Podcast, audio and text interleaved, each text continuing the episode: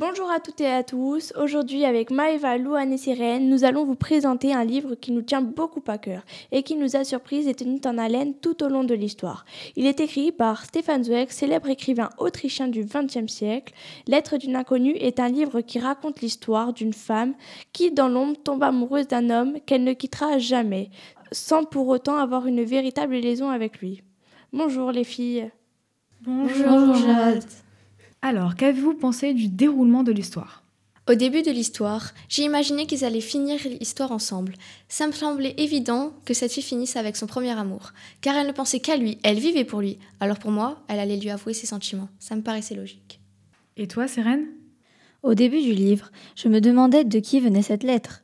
Quand on lit ce que l'inconnu commence à dire sur son fils mort de la grippe et de Monsieur R qu'elle prétend connaître, on se demande comment va être la suite. Que pensez-vous de l'amour que l'inconnu a envers Monsieur R? Est-ce de l'amour passionnel ou cela tourne vers l'obsession? Je pense qu'au début de l'histoire, c'était plus de l'amour passionnel, mais au fur et à mesure du temps, ça en devient une obsession.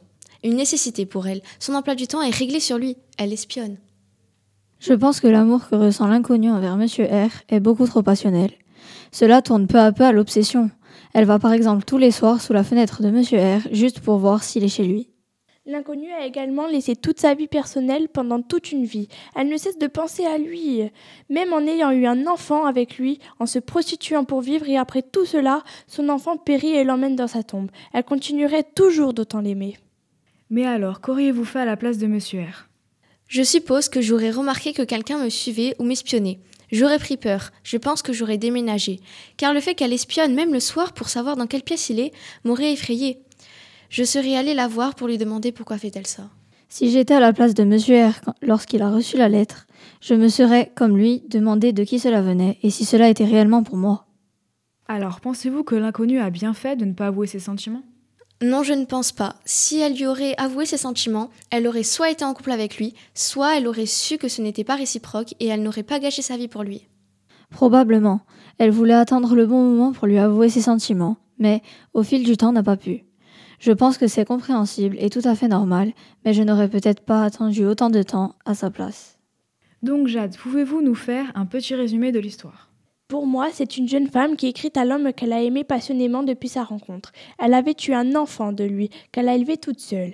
À travers ses lettres, elle décide de lui raconter toute sa vie, depuis leur première rencontre jusqu'au décès de leur enfant. Alors, elle va par la suite le remercier et lui dire Je t'aime, adieu. En conclusion, Louane a trouvé que c'était une histoire assez triste, bien réalisée et pleine de suspense. Et Sirène pense que l'histoire était emplie de rebondissements. Merci à Maëva pour euh, toutes tes questions et merci euh, et Sirène pour vos réponses euh, très bien. À bientôt.